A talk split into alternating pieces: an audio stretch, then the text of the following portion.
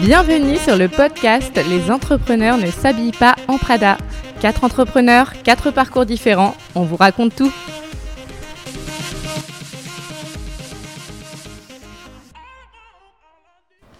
Et bonjour, donc aujourd'hui on va vous parler euh, des premières étapes de l'entrepreneuriat. Donc moi je suis Marion, euh, je vais vous parler euh, donc de mon, mon expérience. Lors des premières étapes, euh, ce que j'ai pu faire, euh, c'est vraiment euh, test and learn, la méthode test and learn, et c'est apprendre en fait toutes les facettes de l'entrepreneuriat. Donc ça a été du développement produit au marketing digital, au site internet, aux affaires administratives, contractuelles. Euh, et sur euh, chaque facette de l'entrepreneuriat, euh, je me suis beaucoup formée personnellement. parce qu'en plus, je venais pas du milieu de la mode, comme j'ai décidé de lancer une marque de mode, et j'ai dû apprendre également sur le développement produit. J'ai dû apprendre sur le marketing digital parce que je venais pas non plus de la communication. J'étais dans l'informatique, mais j'avais jamais développé. J'avais développé des sites internet, mais jamais de WooCommerce. Euh, voilà, donc sur chaque facette, j'ai pu apprendre. Et ça a été beaucoup d'expérience aussi. Euh, par exemple, sur le démarchage commercial, c'était euh, se lancer.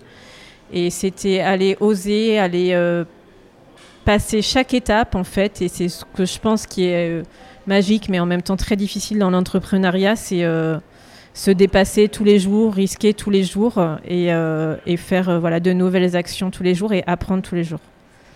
Ce qui a été également dans les premières étapes, c'est apprendre à développer un réseau et rencontrer d'autres entrepreneurs pour se rendre compte qu'on est tous dans le même bateau en fait et quel que soit le domaine, on, on a beaucoup à apprendre des autres et on se développe en fait grâce à des rencontres. Euh, voilà, reconstruire. euh, donc, mes premières étapes, ça a été également de reconstruire finalement mes objectifs au fur et à mesure du temps, au fur et à mesure des apprentissages, au fur et à mesure des expériences. Et au bout de six mois, ben, j'en étais à un stade complètement différent de ce que j'aurais pu imaginer, de ce que je prévoyais, et j'ai remis complètement en cause euh, mes objectifs, j'ai revu mon ambition à la hausse, et j'ai revu euh, finalement tout euh, le business plan et le prévisionnel que j'avais pu faire pour euh, vraiment euh, avoir euh, une idée de l'entreprise qui me correspondait. Et j'avais besoin en fait de cette étape d'adaptation. Donc voilà, pour moi les premières étapes, ça a été vraiment euh, de reconstruire mon entreprise finalement.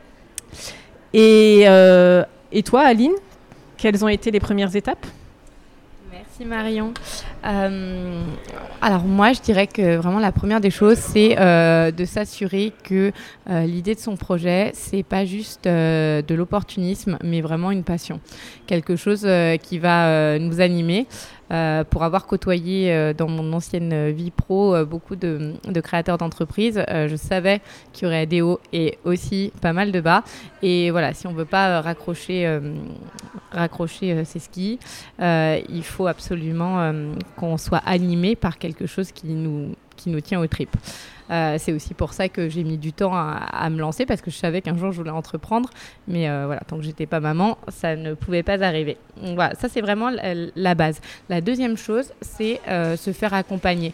Donc on voit beaucoup d'entrepreneurs autodidactes, pas besoin d'avoir fait des études, etc. Ok, très bien, et tant mieux si ça fonctionne.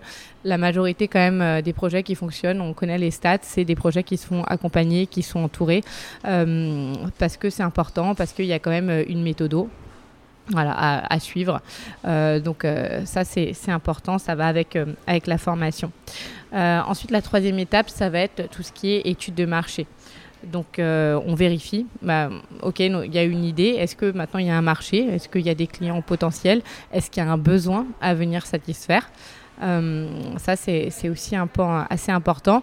Euh, moi, je l'ai baqué avec euh, des interviews. Donc, je suis partie des chiffres, de constats, d'études. Et ensuite, bah, sur le terrain, faire des sondages, des interviews.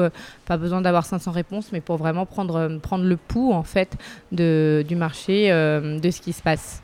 Il ne faut pas non plus que ce soit bloquant ou freinant parce que, par, exemple, moi, dans, mon domaine, on est sur un marché naissant où il n'y a pas encore d'offres et donc la demande est encore peu développée. Mais je pense sincèrement que que l'offre va créer la demande également, avec un, changement culturel qui, qui, vient de pair. Et du coup, voilà, il ne faut pas non plus que ce soit bloquant ou freinant.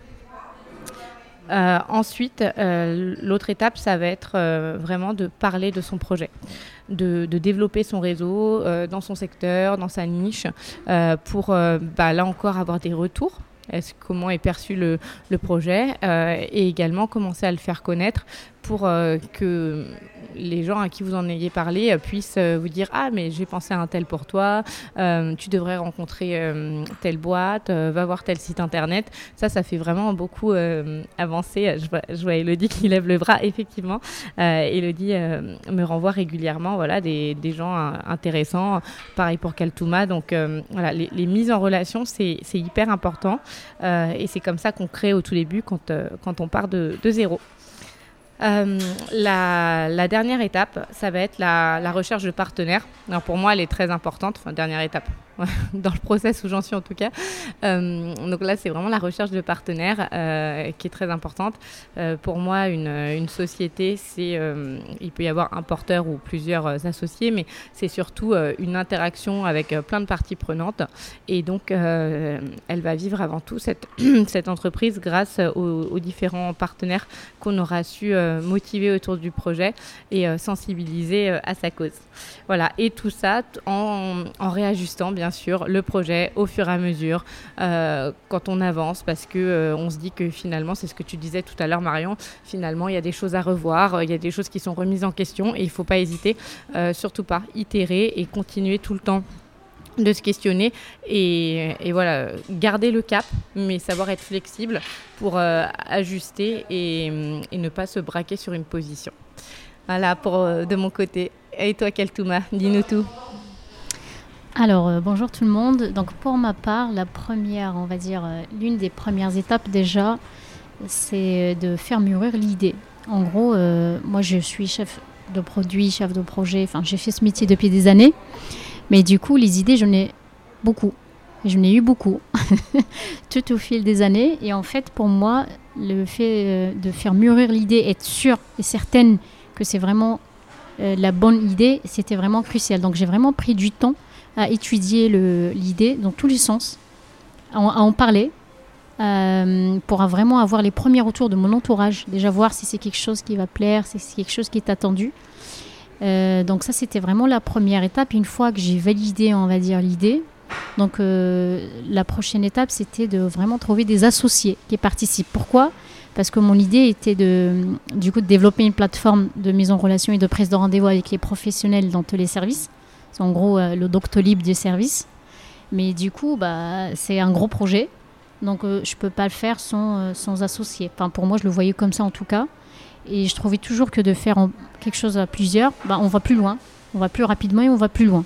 Donc c'était vraiment très important pour moi de trouver des associés. Je n'ai parlé vraiment aux personnes auxquelles j'ai confiance, avec lesquelles j'ai travaillé. Donc j'étais la confiance, j'étais sûre à 100%. Il se trouve qu'ils me suivaient, donc il n'y avait vraiment pas de souci par rapport à ça. Au contraire, ils savent aussi que voilà que je suis quelqu'un d'opposé. Je prends le temps vraiment d'étudier à chaque fois les impacts, l'idée.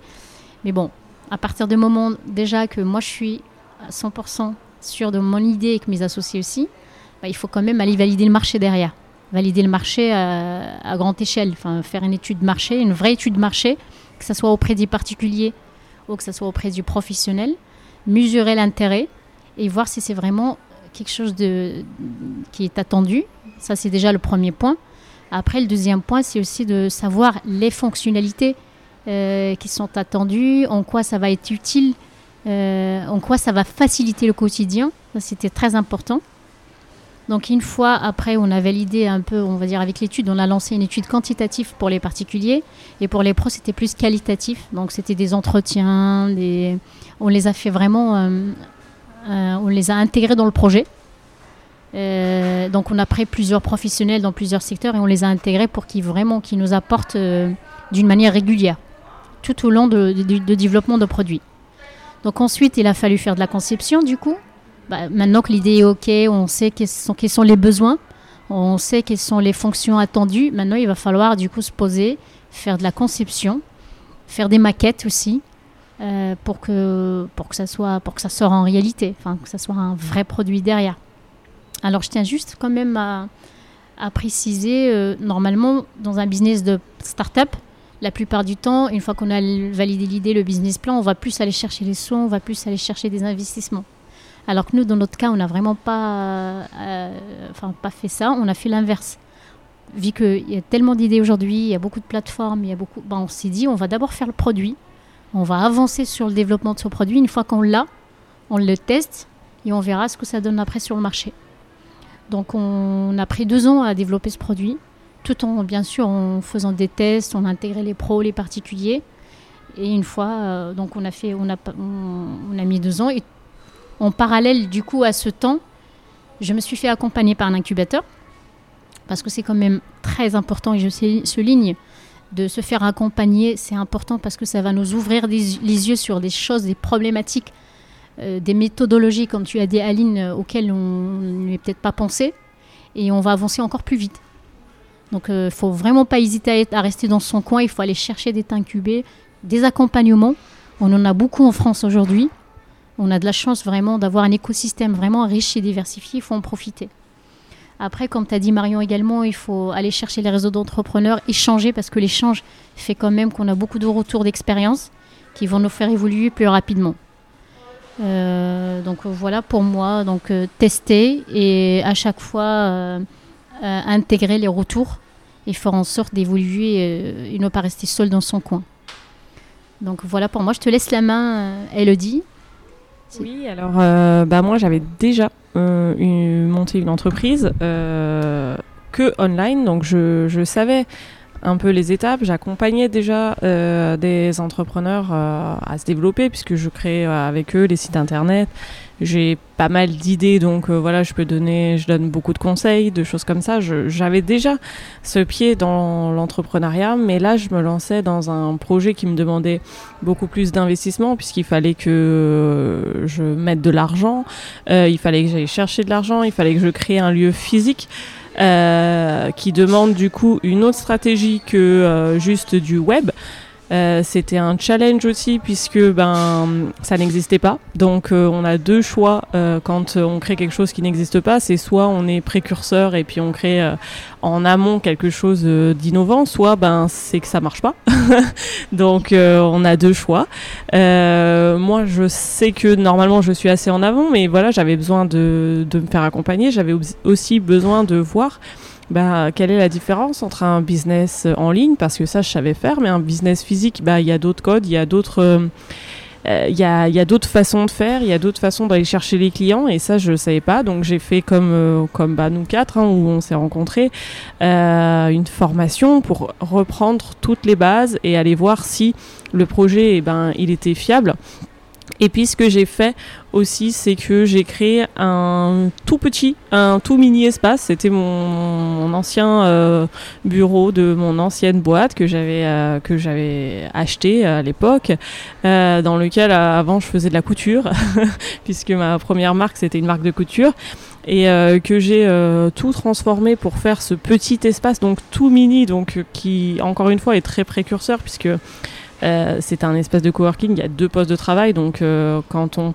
pense espace de coworking, on voit un truc énorme avec plein de chaises, plein de tables. Euh, et, du coup, ben là, non, il y a que deux places. Donc bon, est-ce que c'est, est-ce que c'était pertinent ou pas? Et je voulais aller me confronter au marché, voir vraiment ce que les, personnes qui, sont mes clients, ben, qu'est-ce qu'ils ont vraiment besoin? Parce que souvent, en fait, entre ce que nous on pense et nos clients, ben, il y a un gap. Nous, on se dit, ah oui, on va faire ça, ça va être trop génial. Et puis finalement, nos clients, ben, ils aimeraient bien ça, mais, mais avec une petite subtilité qu'on n'avait peut-être pas pensé.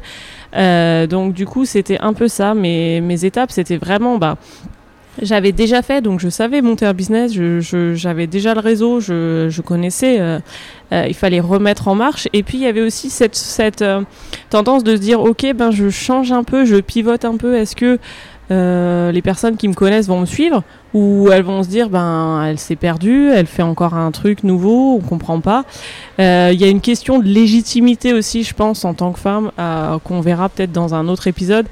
Euh, mais de savoir est-ce que ben est-ce qu'on peut le faire? Est-ce que en tant que femme on peut monter un projet comme ça? On, je tease un peu mais ce sera un peu l'épisode euh, le prochain épisode. Donc voilà il y a eu toutes ces étapes là en tant qu'entrepreneur euh, qui font que ben voilà j'ai repris toutes les bases euh, du projet et j'ai avancé petit à petit Euh, j'ai fait un test and learn comme on dit hein. j'ai créé une euh, petite euh, un petit e- espace pour voir la demande et adapter pour le futur. Et puis ben on verra par la suite où, où, où ça me mène, si, si je concrétise ou pas. Donc voilà. Marion, tu voulais rajouter quelque chose? Pour conclure, je vais essayer de résumer un peu ce qu'on a dit toutes les quatre. Je vois qu'on a euh, pour plusieurs des approches expérimentales, itératives. Euh, on est quand même tout en train de tester un peu notre légitimité, de développer notre produit. Euh, Il y a Aline qui mettait le point sur euh, la méthodologie surtout. Euh, voilà, c'est des choses en fait finalement qu'on a toutes les quatre euh, appris à travers cette formation en effet qu'on a fait euh, dans notre incubateur au, Premier Sud comment, comment on s'est rencontrés, euh, comme l'une de vous disait. Et voilà, en fait, euh, donc il n'y a pas une façon de faire. Je pense qu'on a chacune notre façon de faire et on, avance, mais par contre, on s'inspire de, euh, des expériences euh, de chaque rencontre et de nous quatre. On s'est beaucoup inspiré, je pense, l'une l'une les unes envers les autres. Voilà. Donc ça a été, en tout cas, c'est euh, un chemin pas tracé, euh, les débuts de l'entrepreneuriat, les premières étapes, et elles nous ressemblent. Et voilà, c'est pour ça qu'on a tenu à vous expliquer euh, chacune nos expériences dans, dans ces premières étapes. Merci d'avoir écouté cet épisode. S'il vous a plu, mettez-nous 5 étoiles sur iTunes et partagez pour le faire découvrir à un max d'entrepreneurs. Nous n'avons pas encore tout raconté. Rendez-vous au prochain épisode.